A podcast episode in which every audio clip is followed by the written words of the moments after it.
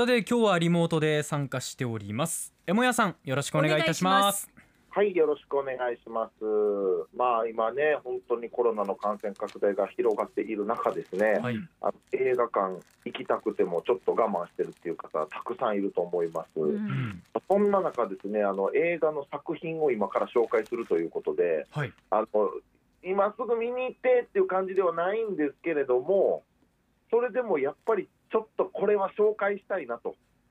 えーこのご時世でも紹介したいと思うぐらいの作品という感じで聞いてもらえたらなと思います。はい楽しみです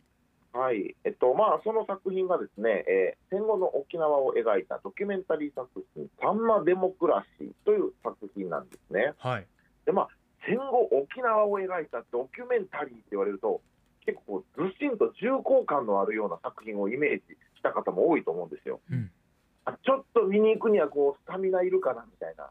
うん。ちょっと何も考えずに楽しみたいではないかなみたいな風にあの思った方もいると思うんですけど、はい。この作品は戦後の沖縄を描いたドキュメンタリーなんですが、まあ、そういったこうずしんと重厚感のあるものというよりかは、ドキュメンタリーでありながらポップかつエンタメ性に富んでいて、しっかりエンタメ作品として楽しく見れつつ、さらに学べて考えさせられるという、まあ、非常に素晴らしい作品で、もうこれね、ちょっとね、バランス感で言うと、セアロガイおじさんが動画でやりたいこと、まさにそのものみたいな、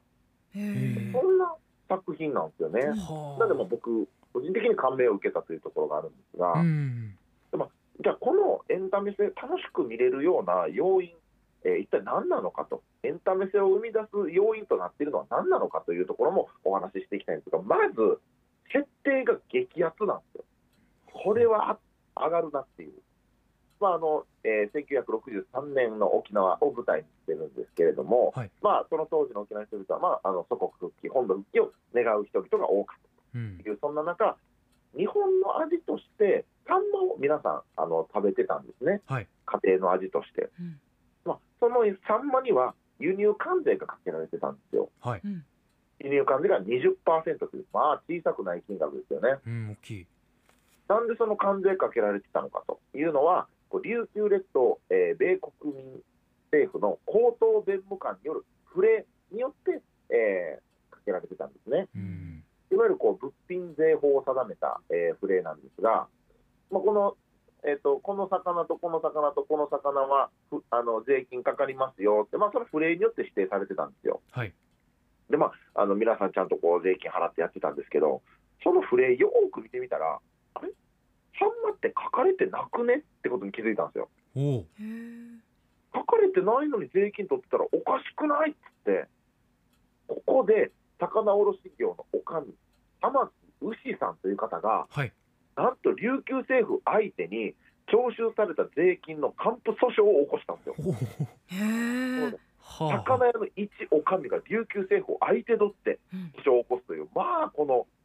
とんでもないあの戦いですよね。かっこいい。うんで求めた金額は現代の貨幣換算でなんと7000万円という、はあまあ牛おばあが起こした裁判がサンマ裁判。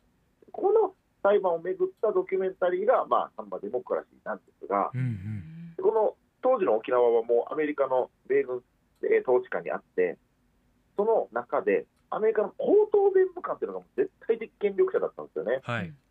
その中で帝王と恐れられたあのキャラウェイさんという高等弁務官がその有時いてたんですね。ね。はい。でまあ、キャラウェイさん、まあ、皆さんもお名前聞いたことあると思いますけれども、まあ、沖縄経済の改革に尽力したという一方でう、んうん。このフレーというのを何とも出して民衆を縛り付けたんですよね。はい。で沖縄の自治は神話だという言葉を言い放ち本土復帰運動を弾圧した姿勢を展開したまあ本当にそういう恐ろしい高等弁務官の、こまあ、この振る舞いをキャラウェイ旋風なんてメディアはねあの言ってたりしたんですけれども、うん。まずこの設定ですよ。もう絶対的な権力者高等弁務官キャラウェイがいる中一魚屋の神がもうそこに立ち向かっていくという。構造的にはねこれねあの理不尽な権力に立ち向かうという意味ではもう半沢直樹と一緒なんですよもそうですよね。わかりやすいですね、うん。とても。う上がるでしょ上がる。もう倍返しがもう本当地で行われてたっていう感じで。はあ。でこのね裁判の内容ももう何やそれっていうおかしなところがあってうん。そこに結構いいツッコミを入れててめちゃめちゃおもろいんですよ。例えば裁判の内容めちゃめちゃだとちょっとネタバレになるかもしれませんけど例えばこんなのがあるのでっていう言えばこのサンマなんで税金取られてんのおかしいやろ。書かれてへんやんけって主張したら。で触れよく見て。この魚の名前この魚の名前この魚の名前書かれてるやろ。その後でコロンが書かれてるやろ。コロンってあの上下に点々って2個されてるあの、うんうん。まあ、記号ですね。そのコロンにはその他っていう意味もあるから。そのその他にサンマが含まれてるんやでみたいな。へ何があるやろみたいな、そう。そんなもう裁判の内容もめちゃめちゃやし、うん。まあ、これがまた面白かったりするんで。す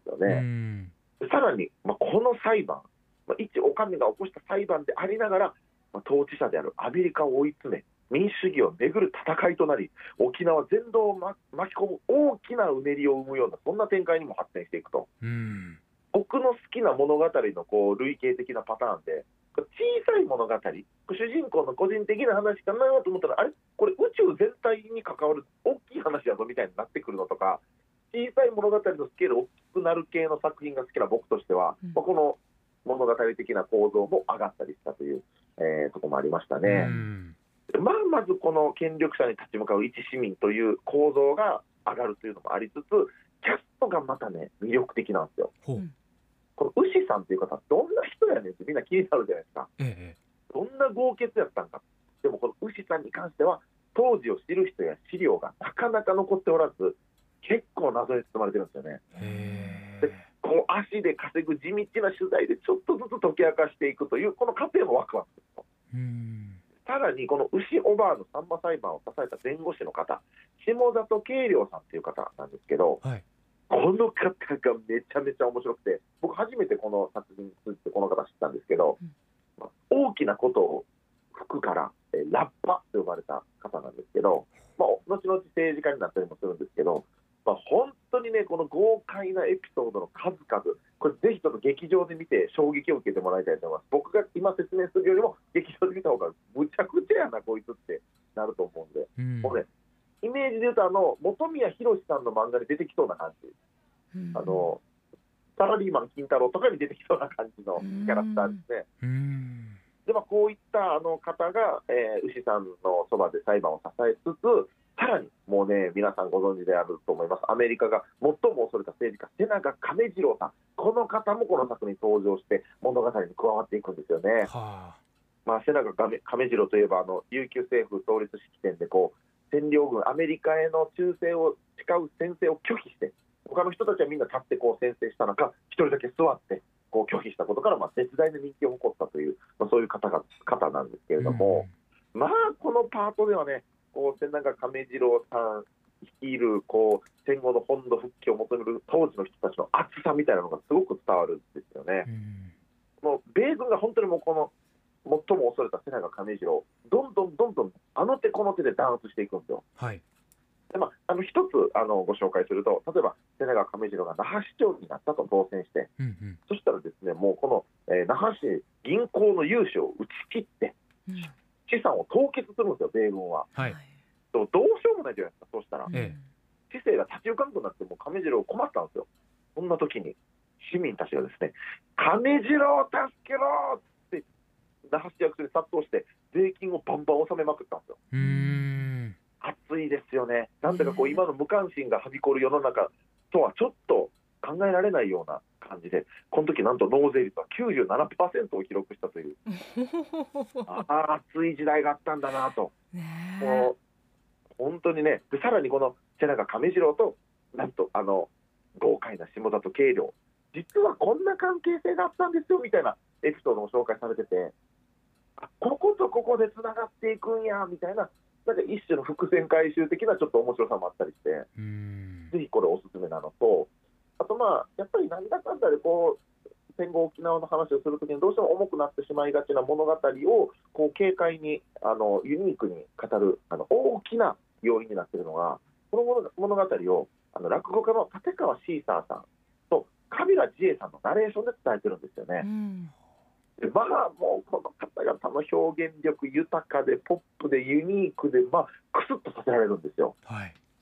でさらに音楽がですねロックバンド紫の曲が随所に使われててテンポよくエモい感じでねあのテンポよく見ていけるんですよね。う。ん。まあ、このエンタメ性の高さというのも、まあ、監督を見たらあの、まあ、うなずけるんですけれどもあの OTV の山里孫割さんという方がいらっしゃるんですけれども、はい。まあ、あのもう沖縄エンタメ界に詳しい方は、えーピンときたと思うんですけれども、まあ、例えばお笑い界的に言えばあの沖縄で初めてのお笑い賞レース、えー、O1 グランプリ